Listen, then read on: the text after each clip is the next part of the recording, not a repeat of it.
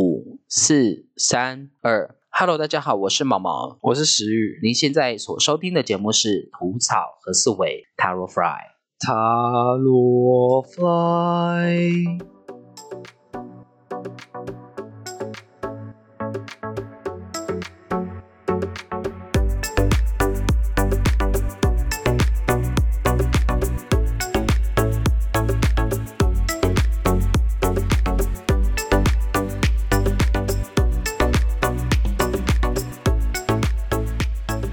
这一集我们要进入塔罗牌的第二张牌了，也就是所谓的二号牌女祭司。这张牌看起来跟前面两张好不一样，对这一张牌比较着重的是内心层面。因为色调就差很多。好，那跟大家简单的讲解一下，女祭司呢是一位少女，头上戴着镶着地球，有人说是地球，那也有人说是水晶球的皇冠。那身上披着水蓝色的披风，全身呢穿的是全白色的长袍，类似修女的衣服，然后胸前挂着一个十字架的符号，右手手上拿着半隐藏的写着 “Taro” 字样的书籍，然后女祭司身后有两只黑白色的柱子，左脚呢地上踩着一个象征新月的月亮摆饰。女祭司身后挂着果实画像的布幕，整体背景颜色为水蓝色，感觉女祭司身后是个湖泊。对，感觉很辽阔的感觉。对你看到这张牌的时候，你第一个注意到的东西是什么？我第一个注意到的是它左右两边黑白的柱子，嗯哼，那这整张牌给你有什么样的感觉吗？我觉得还蛮平静的感觉。很平静，对，因为相较前两张，其实都是比较光亮对，的一个色调，嗯，那这个就是感觉就是有种非黑即白，然后有一种就是水波没有那个那叫什么？风平浪静啦，风平浪静，对，心如止水，心如止水，心如止水，风平浪静。对对对，OK，好，我们先解一下这个牌。好石玉，你还记得我们上一次聊那个数字学的时候，那个二号数是什么意思吗？就是两个人在荒岛，就是有互助合作，对，然后互相学习，但是有时候也会有一种对立的感觉。好，因为你刚你在讲解那个对立、互助、合作，那个是表象，也就是说，我们是站在呃第三者的角度来去看这整个岛屿的感觉。对，那二号数可不可以用你是当事人的角度来解释一下？我觉得就很像是，呃，你在做一个决定的时候，你就是会有一个天使跟恶魔的感觉，嗯，然后呢？就是看你会被欲望驱使呢，还是良心发现的感觉。所以二号数让你的感觉是比较有呃内心戏会比较波动一点的意思吗？对，就是你外表看起来就像这张牌看起来，哦，就是很心如止水，但是可能内在就是有面临抉择的感觉。嗯，好，那你现在讲的这个二号数，你是以二号数当事者的那个思维来解释这张二号数嘛，对不对？对，那你记得这个就是你记得把这个二号数心境带入这个女祭司牌，嗯，那这个就是女祭司她要呈现的比较内心层面的感觉。好，那我们先来一张一张大步分析一下二号数水蓝色的背景。那你觉得这个水蓝色的背景，你会怎么解释它？是不是会有一种很辽阔的智慧无涯的感觉吧？怎么说？就是因为它看起来背后就是是一望无际的，可能是海洋或是湖泊，对，对，就代啊表无边无际啊。代表心旷神怡。对，所以也就是说，这个水蓝色的背景让人有一种心旷神怡的感觉咯，啊，晴空万里的感觉。嗯，好，那水蓝色的湖泊呢？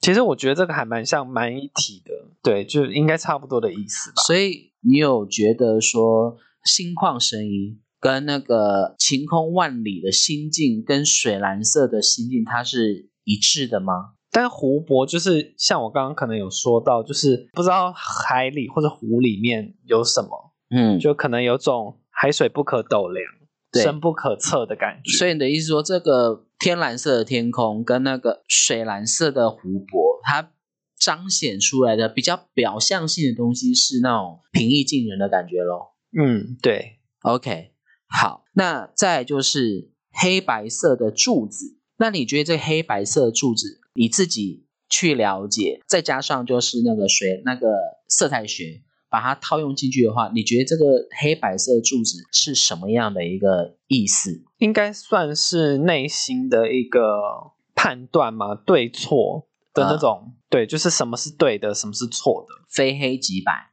对，天堂地狱，对，也可以这么说。是非善恶。嗯，就是一体两面，好像也是。OK，、嗯好，那这个白色的柱子，它上面写写着 J，黑色的柱子上面写着 B。那这个 J 呢，代表是起始的意思，开始的意思。那 B 呢，代表的是结束的意思，也就是说，这个是有始有终的意思。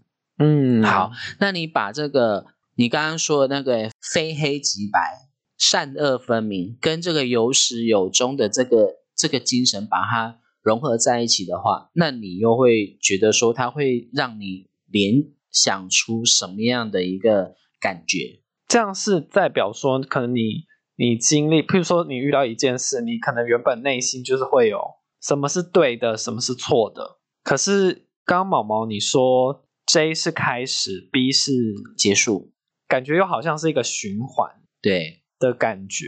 所以它有暗示一种循环的感觉吗？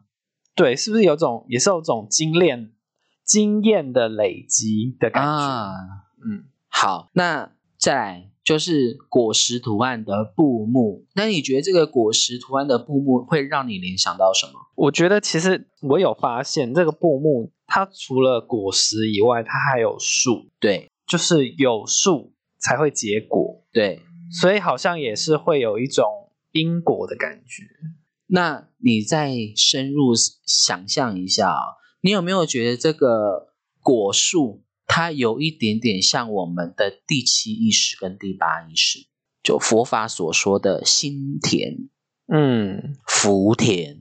然后再就是，如果用以比较前面的观点来去看的话，它比诶，它也可以解释为是我们的既定认知，嗯，就是有对有数嘛，就是可能你你的观，念、对价值观，所以才会生出那样子的果，对，可以这么说吗？可以。也就是说，当你遇到问题，你你马上，因为你已经知道这个问题了，你马上就可以用针对性的方式去解决，这就是既定认知。嗯所以果实它也象征着一个，你也可以说它是智慧之果啦。嗯嗯，那也可以说它就是你学习到的一个经验之果。嗯，我比较喜欢后面的，比较喜欢后什么意思？就是比较喜欢后面的解释，就是你就是经验的果实。累积的而得到的那个果实。OK，好，那再就是皇冠呢，镶着有人说是地球，有人说是水晶球。那不管它是什么球，反正它就是一个球的一个皇冠。那你觉得这个地球的皇冠给你的感觉是什么样的一个意涵？如果是以地球来说，是不是会有一种很宏观的感觉？世界观吗？对啊，就是有点象征意味吧。那有人说是地球，那你觉得地球是代表什么？它也可以说是什么样的一个感觉？宇宙观，嗯佛陀就是非常宇宙观的，所以他很接近真理，嗯有没有？又连接到跟宗教的感觉有关了。嗯好，所以这个镶着水晶球，水晶球也是探索、探索生命、探索灵性的一一个水晶球嘛。嗯，所以这个皇冠，这个镶着这个不管是地球也好，还是水晶球也好的皇冠，它代表的就是我们的智慧。那再来就是水蓝色的披风，水蓝色的披风，对，就是因为它是外外显的嘛，对。在外面的，嗯，所以可能是给大家的一个，就是给外界的一个感觉，就是很有智慧的一个人。你觉得是一个很有智慧的一个人，嗯。我觉得是他想要把他心里头的感觉彻头彻尾的用尽各种方式来传递出去。因为水蓝蓝色跟传达有关，跟表达有关，色彩学还有七脉轮的喉轮，是不是都是蓝色？而且你这样讲，我有发现呢，它其实是它整体都是这个颜色，对，那就是很符合刚刚毛毛说的。就是说，他就有一点像是传教士，就就是他会想要把他心里头所知道的各式各样好的讯息传递给世人们。对，因为他连那个头纱，那叫头纱，头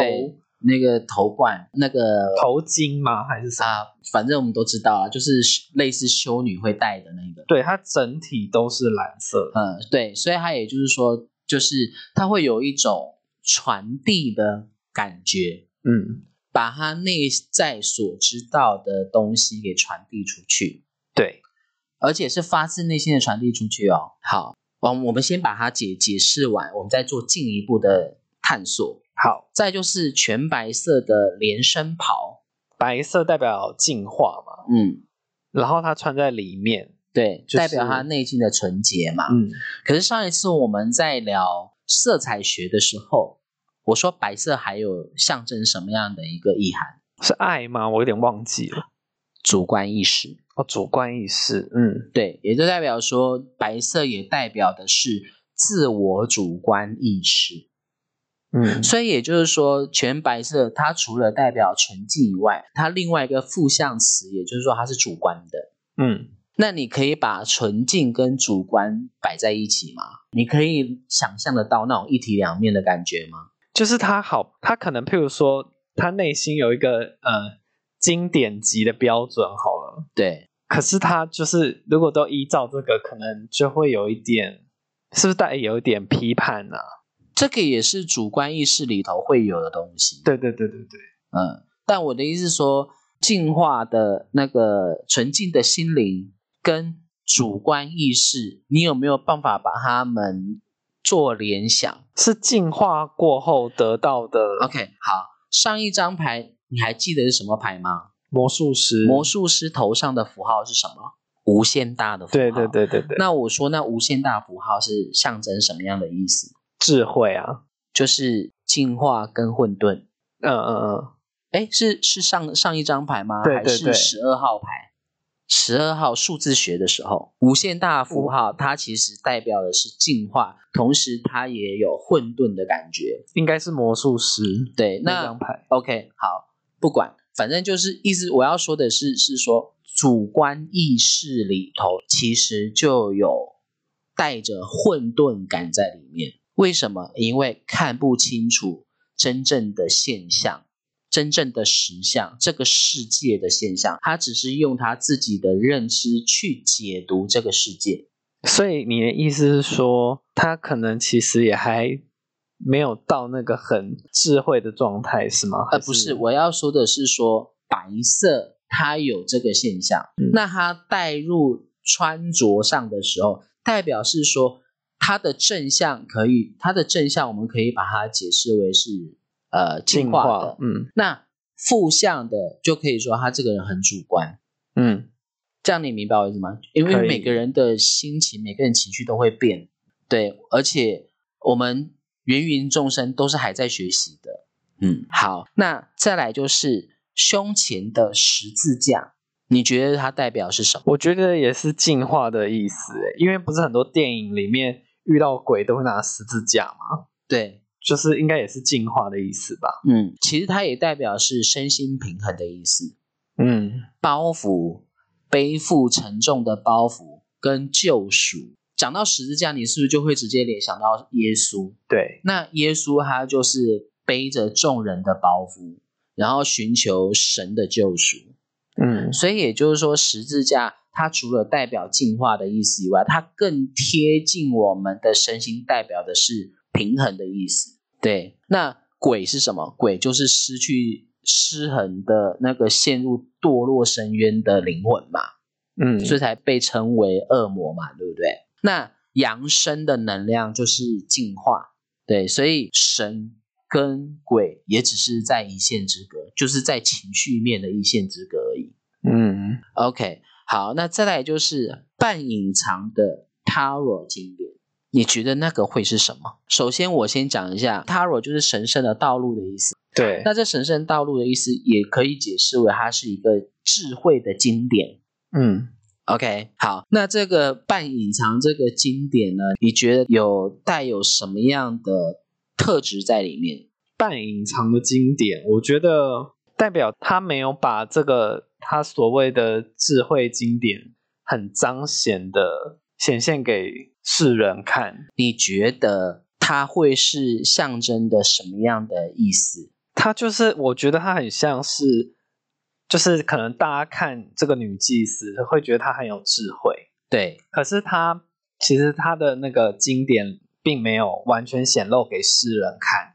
对，所以代表有，嗯、我觉得是代表说，有些经历跟智慧还是只有自己知道。嗯我自己的解读。，OK，好，那你听听我的解读哦。好，这个 Tarot 经典呢，它其实代表就是智慧的意思。嗯那代表是说，我们就像是我们的参考书，就像是你想要了了解什么样领域的人事物的那个媒介。那这个女祭司手上拿这个经典，它其实可以代表是说，它是借由这个，你可以说它是圣经，你也可以说它是佛经，借由这个圣经这个经典里头的道理来去检视他的人生观，来去检视他各式各样的价值观。OK，、好，那再来就是，如果说今天这个女祭司她不是一个学习的人，那这个经典在她手上又象征着什么意思呢？代表是他原生家庭的教育，以及他在学校所学习到的教育，你认同吗？认同。也就是说，当我遇到任何人事物的事情，我不懂的事情的时候，那我第一个反应一定是小时候所学习到传承来的教育对，文化的传承，对吧？嗯所以这个 Tarot 今年它其实也代表是我们过去所就是原生家庭嗯累积来的一些经验。你看这个经典跟刚刚说这个背后这个布幕是不是再一次强调了这个心理的现象？再来，我们先看一下这个经典呢，它是放在他的左手，他的左手是露出来的。对，嗯，那左手露出来代表什么意思？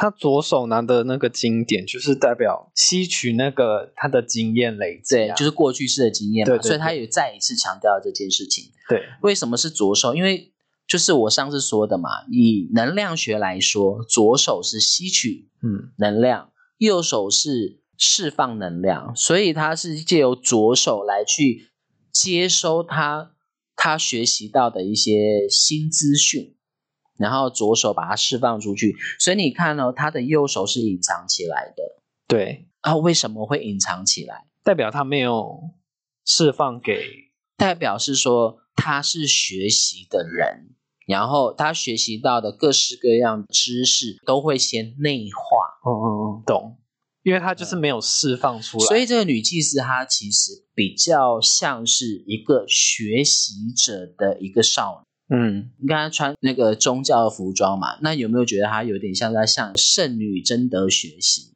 嗯像类似有点像是宗教人物，例如说圣女贞德啊，或是雷德莎修女啦、或是玛利亚学习。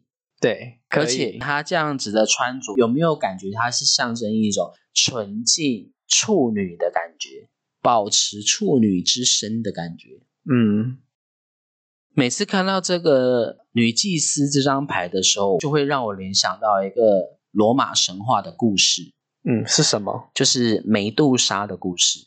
哦，为什么？梅杜莎，你知道她的故事吗大概有一点点？OK，我我简单讲解一下。梅杜莎呢，她原本是一个非常漂亮的一个少女，然后她有一个崇高的信仰，就是她非常崇拜雅典娜女神。然后她一直保持着她一个处女之身，想要好好的跟雅典娜学习，就是成为她的一个信徒就对了。可是呢，有一个男生，有一个男生叫什么名字我忘了，反正他就是很喜欢这个少女，然后他就一直要追求这个少女。可是这个少女她为了要保持着她是一个洁净的处女之身，然后就是想方设法去避开这个男生的追求。后来呢，有一次他就是被追追到那个雅典娜女神庙的时候，他就跟雅典娜诉苦。他要跟雅典娜说，请雅典娜保护他。可是雅典娜她本身就知道说，全世界怎么会有第二个女人比我漂亮呢？然后这个女生就是被说她是全世界最漂亮女生，她的美是远远胜过雅典娜女神的。因此雅典娜有嫉妒之心，所以她就把她变成梅杜莎。就把它变得很丑陋，然后头上都长了很多很多的蛇。然后她把它变成梅杜莎之后，就是众人都不能看到梅杜莎的眼睛，只要看到她眼睛，那这个人马上就被石化。一直到一个半神半人的一个男生叫什么名字我忘了，他要去打败一个海怪，然后要去寻求雅典娜的帮助。因为雅典娜她是战神嘛，她又是智慧之神，所以那雅典娜她就答应要帮助他，他就跟他说，打败那个海怪的方法要拿那个梅杜莎的头去照那个海妖，就可以把海怪给打死了。于是雅典娜呢，她有提出一个要求，她跟那个男生讲说。当你把这个海怪给打死之后，你必须要把梅杜莎的头拿给我。然后后来这个男生就去做这件事嘛，那确实也都打败了。最后雅典娜就把他的头镶进他的盾牌里面。嗯，我就想到这个故事。那跟女祭司有什么样的关联？黑暗面，黑暗面怎么说啊？你们看到那个黑白柱子，对，非黑即白，你自己想象一下哦。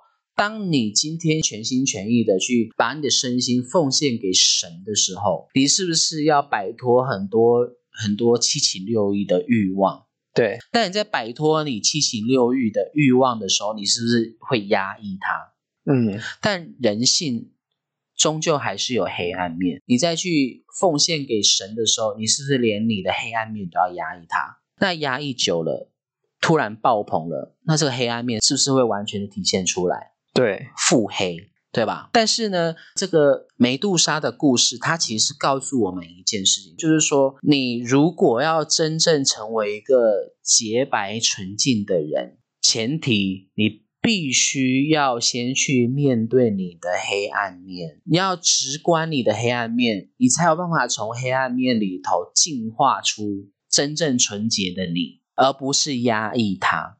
嗯，可以理解。那你去直观你内在的黑暗面，然后去萃取精华，得到智慧。那你得到智慧之后，你是不是就可以像雅典娜女神一样，就充满智慧？可是那刚刚的神话故事，好像雅典娜女神也对，它也代表是是说，我们人心都是有黑暗面的，也是有嫉妒人心的一面的。但是我们必须要去看见它。所以这个女祭司，她也象征什么？她有嫉妒人心的一面。嗯，你看那个黑色柱子。好，这第一点。第二点是，我刚刚说了，当我们直观我们内心的黑暗面的时候，萃取其精华之后，我们就可以获得到我们的灵性智慧。那这个灵性智慧之后，那我们就会像。那个雅典娜呀，就是成为一个智慧之神，但是雅典娜她又是战神，战神跟智慧为什么可以连接在一起？打仗跟智慧为什么可以连接在雅典娜身上？你觉得为什么？会不会也有一种战胜心魔的感觉？对，没错，战胜自己的心魔，然后呢，进化成为一个有智慧的人。那这个战胜这个过程当中，就是成为你打赢你人生最大的战役了。那个战役是谁？就是你自己的心魔。再就是梅杜莎对到眼睛之后，为什么会石化？因为智慧之眼吗？不是，那是什么？还原真相。还原真相？为什么？石头是不是物质？对，石化之后粉碎，说它就是尘归尘，土归土对。那我们人类的肉身是不是最后就是走上尘归尘，土归土的意思呢？嗯，还原灵性的真相，还原灵性的现象，就是精神体的意思。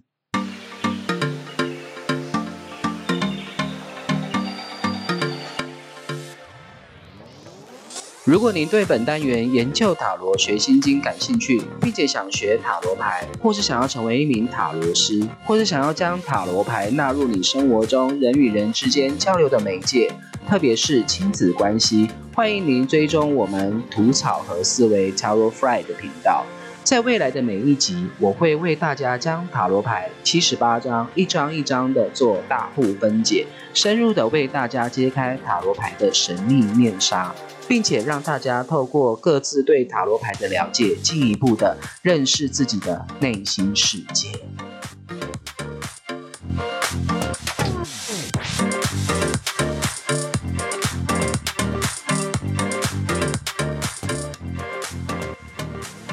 把这个故事套用在女祭司上面，你有没有更加觉得这个女祭司的感，这张牌的感觉好像更生动了一点？就是感觉她也不是那么高不可攀。对，就是还是保有人性在啦。对，这么说好。再来就是女祭司，她左脚前的一个新月摆饰，你觉得那个新月的摆饰代表什么？新月是慢慢走向满月的过程。那你就要你觉得新月它象征什么样的意涵？就好像是清晨要走向中午的感觉，是有这种希望的感觉吗？你有看过《美少女战士》吗？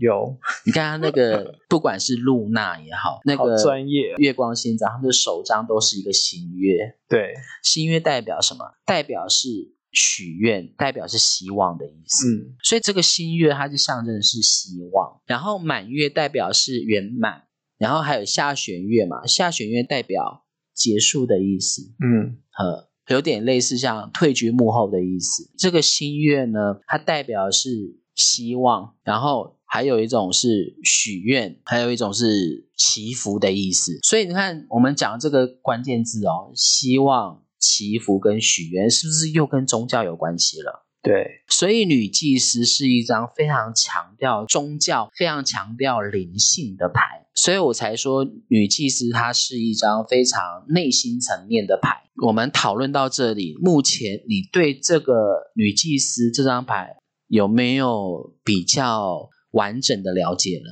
以牌面上的解释来来说的话，有，因为原本我就我自己观察这这张牌，就是觉得就是很完人、智慧的代表的感觉。嗯，但是刚刚这样解释一轮，其实代表他其实也还在路上，对，还是一个在一个学习者，对对，或者是或者是说他是一个嗯灵修的行者。就是也是跟我们一样，有很多事情还要再克服。对，嗯，好，接下来呢，我要讲是那个数字二这个数字，以占星学的角度来说，火星每两年都会回归一次。那每两年回归一次代表什么？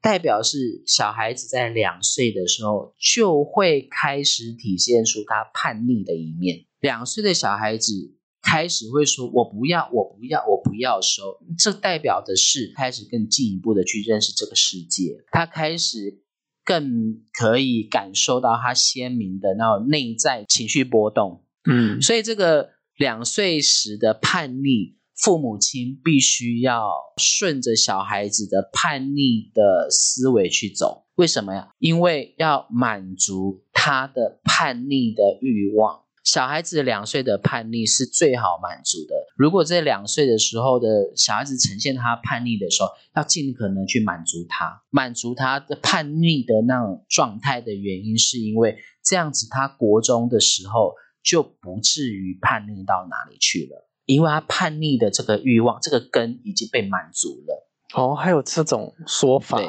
但是这个在幼教里头确实也。认同这个观点，就是说小孩子两岁的时候都会进入叛逆期。那这个叛逆期的时候，小时候都说“我不要，不要，不要”。你跟他说你去吃大便，他说“我不要”。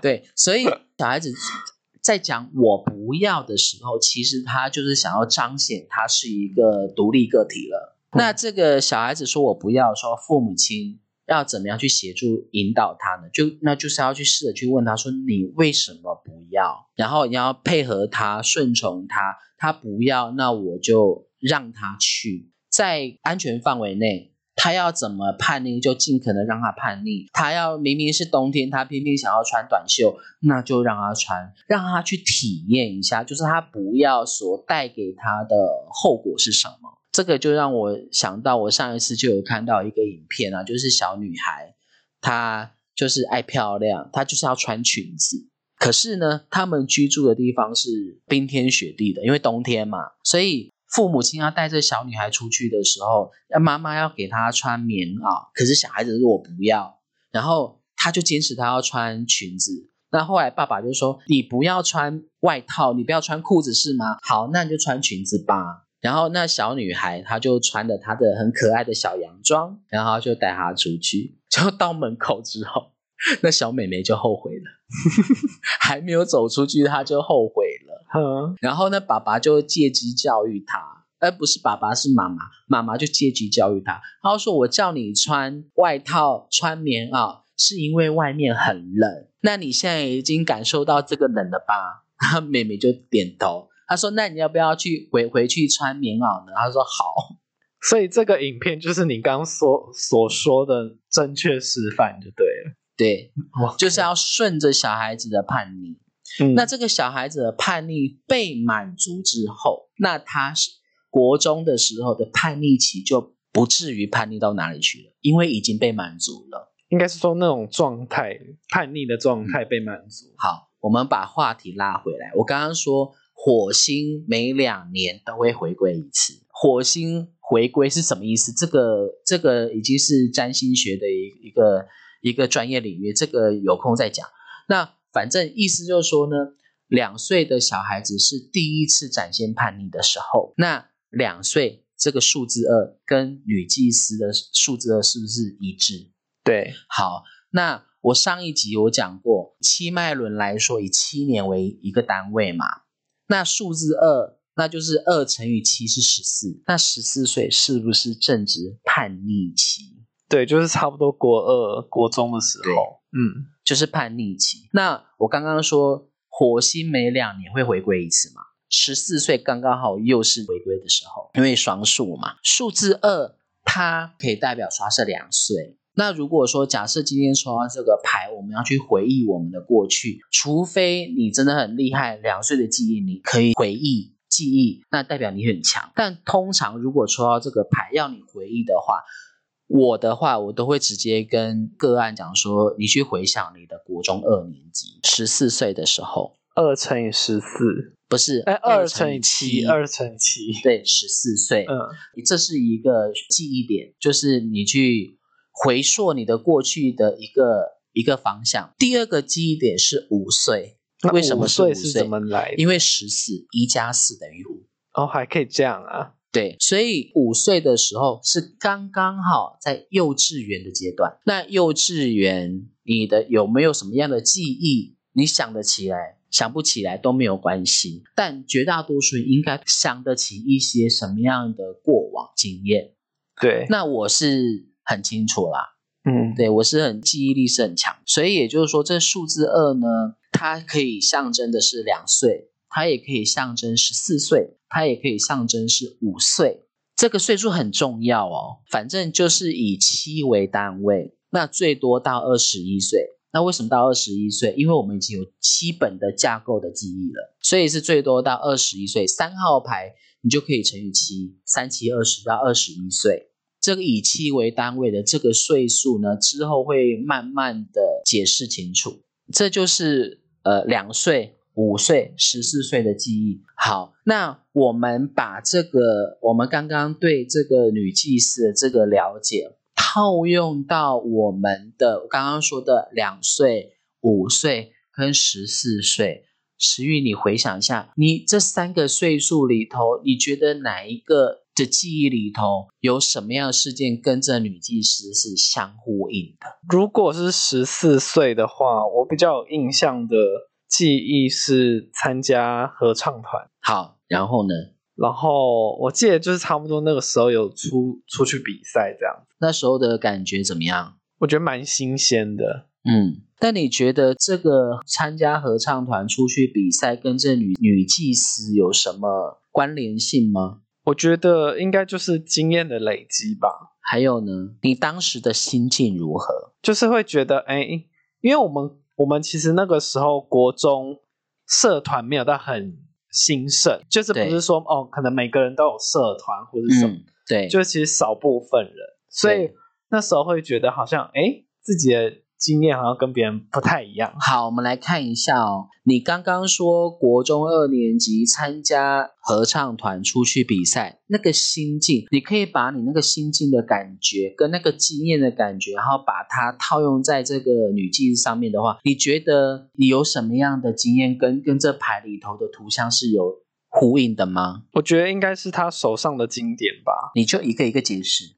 就是因为我的经验可能就相较于其他人比较不一样，对，所以那个就是完全属于我自己人生的经历啊。嗯，还有呢？虽然可能大家会看到一部分，对，但是有一些一定不是大家看到的百分之一百。我说整体哦，整体，你说呼应这张牌吗？对还是例如说，我遇到什么样的过往经验，那这个经验刚刚好跟这样的心境刚刚好跟柱子呼应了，然后我认我心里头什么样的认知跟什么样的东西呼应？我觉得好，我有想到一个，就是黑色黑色柱子嘛，是黑暗面，对，嗯，也可以说是欲望嘛。也可以啊，对，那因为我们在合唱团，因为它会有分高音部、中音部跟低音部。对，对，那其实一般人都会觉得，诶，高音部好像比较厉害一点。对，对，所以我那时候在呃，就是试音的时候，对，就是有一种你知道，你想要去表现一下自己，就是有一种屁股一夹，然后挤到高音部的感觉。哈哈哈，对，所以我那时候在高音部。所以你那时候顺利挤进高音部，对，所以我这个那时候是跟，我那时候正好差不多快要接近变声期，呃呵呵，所以就是哎小盯了一下，挤进高音部。嗯，好，这是柱子的部分，那还有对吗？嗯，我想一下，呃，合唱团它要经过长时间的训练嘛，对，包含你要看懂那个什么音乐符号，嗯，然后音阶，然后发声，然后共鸣点嗯，这些东西嘛，对不对？对，你觉得这些东西跟这个女祭司背后那个布幕有什么呼应的吗？就是可能你要有一有一个前因后果，你才会比较知道要怎么你要怎么样？就是说，你知道要怎么样去运作它，对，很而且是很直觉式的运作它。嗯不用想那么多。嗯，好，那再就是你当时在合唱团的时候，你抱着什么样的心情？你当时有什么样的期许吗？期许哦是没有特别啦，但是就是觉得诶好像还蛮有趣的。嗯，对，那你当时在合唱团的时候，你都没有抱着什么样的一丝丝的希望吗？你说以后当歌手啊什么之类的可能吧，稍微啦，当时是有，所以你看这个稍微部分是不是跟新月就呼应了？就是希望的部分嘛。嗯，好，那再就是这背景的水蓝色的背景跟湖泊，嗯，你有没有觉得你在哦，还包含了它那个水蓝色的披风，一致性的披风？那你有没有觉得你当时参加那个合唱团的时候，是不是让你有一种我必须要遵守什么样的形象的感觉？哦，我是合唱团的学生，我必须要保有合唱团的那个形象。我觉得好像还好啦，应该还好吧。但其他人可能觉得我有，还是我不自知，你不自知，可能吧。所以你会不会因为说哦，你是你是一个即将要出去比赛的一个合唱团的学生，所以你会比较顾及自己的形象，有这种感觉吗？或是说你就是一种很高傲的，就是哦，我就是一个要出去比赛的一个合唱团的学生，哼，我高人你们一等，我觉得那个可能比较隐性啦，但自己可能有没有到？就是湖深不可测的湖水，对，就是自己内心的那个优越感。嗯，对好，那再就是因为你有了这样子的呃形象嘛。嗯就例如说，呃，合唱团的学生即将出去比赛，学生，这让你心里头有一种优越感。那这会不会提醒到你说，有些什么样的事情不能做，然后你必就必须要保持一个心理的平衡？你的意思是说，要符合这个人标准，设，对这个对对对对嗯，有没有？这跟十字架是呼应了？身心平衡。哦，嗯这个不能做，那个不能做。哦，我必须要要保有一个姿态。诶，所以这个这还有，因为唱歌你必须要保护喉咙。所以这里的身心平衡其实有一点框架式吗？对，哦，我刚刚还想说，哇，好像很美好，身心平衡。你看我们这样解释之后，你有嗯没有觉得这个女祭司又更又更鲜活了？我觉得应该是说她又更靠近人一点，对，好，那这因为这个神又更远一点。这个十四岁女祭司，我想到的是我的黑化，嗯，我叛逆期，就是因为我的原生家庭其实是不快乐的。嗯那国中二年级的时候，那时候是暑假，国中一年级啊，国中二年级的暑假发生了家里头发生了一个很重大的事件。然后我在那次之后，我就崩溃过一次嘛，那个是我人生崩第一次崩溃，崩溃到我我全身瘫软无力。然后在那次之后，我就开始黑化了。那这个黑化呢，是第一个，我告诉自己说，我十八岁，这是第一个记忆点。我十八岁，我必须要做什么事情。第二个，我不想要再压抑我自己了，我想要解放我自己，这是第二点。第三个，我不想要再顾虑旁人的眼光了，这第三点。所以第四点就是我必须要保护好我自己，我不想要再让自己受伤。然后，于是我就开始个性上确实也变得比较叛逆了。然后那个时候的我也开始呃在手上刺青。对，为为什么刺青？是因为想要展现自己很有个性的那一面。但现在回想起来，其实是那个很有个性那一面，其实是为了要保护自己，不要再让自己受伤的关系。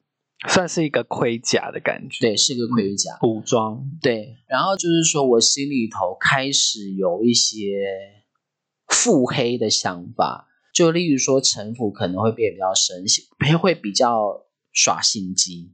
那但是在那之前，我比较是纯真的、单纯的。可是因为国中二年级那时候家里头发生了一件非常重大的事情之后，我开始变得比较个性有一点阴郁，然后也变得比较有一点表里不一。嗯呃，然后内心也比较多的邪念。其实这也就是为什么我会想到美杜莎这个故事的原因。嗯对，那我这个国中一年级发生，其实就是原生家庭的事情。当我自己我一个人独自去回想这整件事情的时候，我会觉得我自己是一个很可怜的人。可是当我自从做了塔罗牌这个工作之后，然后跟很多很多人的咨询咨询之后，我发现其实每一个人都有每一个人就是辛苦的地方。对嗯都都有他不快乐的过去。那因为这样子，我就更加觉得说，其实全世界不是只有我一个人可怜而已，嗯，对就是看因为这世界上还有还有人比我更可怜。那我要怎么样去看待他？然后再就是，那如果这样比可怜的话，我们再怎么比，我们也比不过那些从小就在育幼院长大的小朋友。对，所以慢慢慢慢的，这个黑化了这个东西，我慢慢慢慢的就是也得到了一些进化，透过身心灵的学习也得到了一些进化，然后就超越了自己。嗯，你看这样，我这个整个过程是不是就很呼应的女祭司这张牌？对那个黑白柱子一个循环的感觉。对，然后再就是这个那个女祭司背后这个布幕呢，那个果实的布幕，我怎么解读它？是因为以前国中二年级为了要保护自己嘛，我不管要呃不管要做什么样的决策，我都是用自己的主观去诠释这件事情。那当时的我，我刚刚说的，当时我已经是黑化的，所以我在诠释我想要做的每一件事情的起始点、起心动念，都是带着心机、城府的思维在里面的。那这个是不是跟果实有关？然后再就是这个月亮，这个月亮，这个这个新月呢，对当时的我来说，一有一个很强烈的动力，就是我十八岁，我必须要做什么事。所以这个心，所以我能够熬过那个最痛苦的阶段，到十八岁是这个月亮辅助了我。然后再就是当时的这个黑化呢，我反而人，我反而过得比较快乐了。我不再像以前那样这么的压抑压抑，嗯，对。但相对的，快乐是快乐，但是在那之后，我一样还是有其他新的课题出来，新新的逆境出来。但是我必须得说，在国中二年级到十八岁的时候，我却背负的让让我不断的呃去穿越这所有的痛苦的原生家庭，都是这个心月辅助了我就是你有这个希望。你有十八岁，你可以你可以准备做什么一个目标？所以我十八岁就逃离家庭了，嗯逃离我的原生家庭了。嗯对，然后再就是你看哦，我们其实我们刚刚在讲这个牌的时候，这个女祭司的地板是黄色的，你有没有发现？嗯有你知道这黄色代表什么吗？代表什么？信念，嗯，自信哦，对，OK 还是跟信念有关。嗯信念在地上，就是让我们很有信念的去做自己认为认为自己对的事情，对自己最有利的事情。嗯那我国中二年级的黑化，这这个所有过程，我现在去回想起来，国中二年级的黑化这整个过程，其实在那个时候的我来说都是对的。嗯为什么？因为我因为那个时候的我，唯一的方法就是我只能选择保护好我自己，不再受到家人们的伤害。嗯，也算是一种释放吗？呃，也可以说是释放，但我比较觉得说是降低，降低外来袭，就是袭击我的负面情绪，嗯然后让自己更加专注在自己未来的情绪上，然后好好的走过那几年。对了解。然后我十八岁就离家了。嗯，好，那我们现在已经这样解解释到我讲解到我们的过往经验了。那我再一次问你，你对于女祭司这张牌，你是不是又更加觉得她更活生生血淋淋了？嗯，对，感觉又更立体一点。更立体一点。嗯，好，那我们再拉高维度，女祭司，我们先把女祭司放一边。你现在去回想你国中二年级的那个时候的你，你觉得那个时候的你，你有学习到什么吗？你的学习到什么是指很实质的那一种吗对对对，这个学习是你到现在在生活上你当你都还有沿用至今的，那可能就是那个吧，合唱团吧。就是让你唱歌比较好唱歌吗？不不不是啦，我的意思是说，可能会比一般人更好找到那个发声的那个点，那再更生活化呢？更生活化哦。是也没有唱歌多好听啊，就是我也不知道哎、OK，好，就是透过这女祭司，我去回想到我的那段那那段不快乐的成长经验嘛，我到现在沿用至就在那个那个阶段，我学习到的东西，一直沿用至今的部分，就是当我遇到有一些比较难的问题的时候，问到难题的时候，我的意志力会变得比以往来的更加坚定。意志力，就是你国中时候你学习到的那个，对，和坚意志力会让我变得更加坚定。然后再就是过往的这个经验，让我往后学习到身心灵的这个这个部分时，过往这些经验反而变成让我去探索生命最好的经典依据。那个女祭司上里那个手上那一本书，对，就是很独一无二啊，很特别。嗯嗯，然后因为这个部分，然后让我用新的视野、新的观点来去看、来去诠释我过去的生命种种的时候，我获另外获得到更多、更多不一样的养分。然后因为这个养分，反而借由塔罗牌这个媒介，然后去帮助到更多、更多曾经跟我一样受苦的人。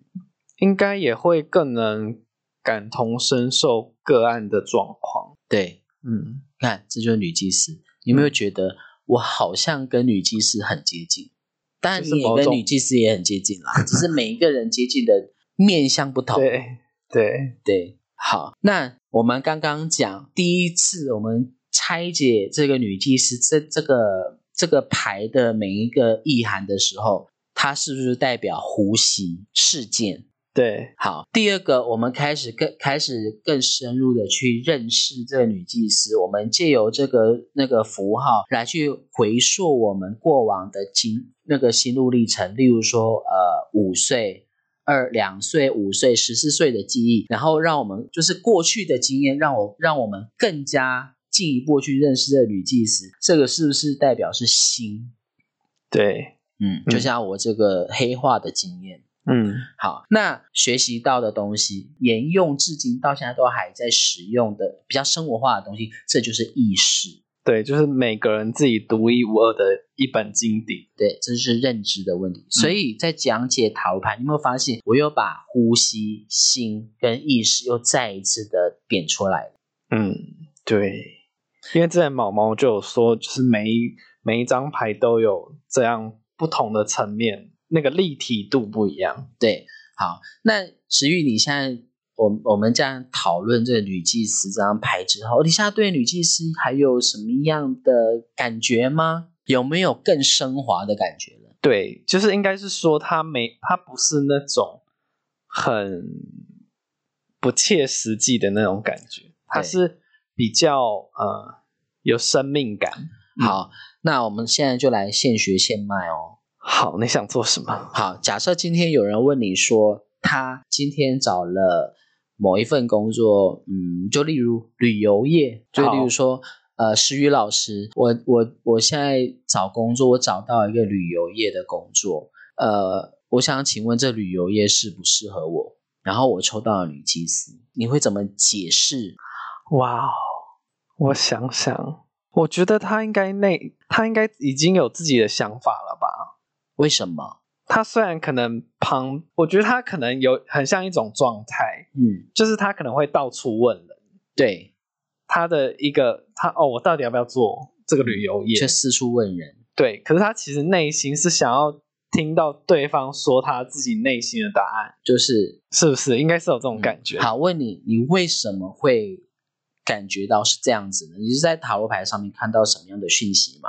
因为女祭司本身看起来，嗯，就是一一个很平稳、没有情绪的人，对，就是，然后左边、左右两边又是非黑即白，对她就是正在面临选择的一个状况。嗯，然后呢，看一下哦，但是她其实，你看她手上又握着经典，她属于她自己的经典，代表她其实已经有一个规则可以去分析出他自己你的意思是说，他其实可以自己去分辨，对他想要找一个认同感，对，认同感。对，好，各位听众的朋友们，你们会怎么解释呢？今天节目就到这里，我们下次见，拜拜。拜拜。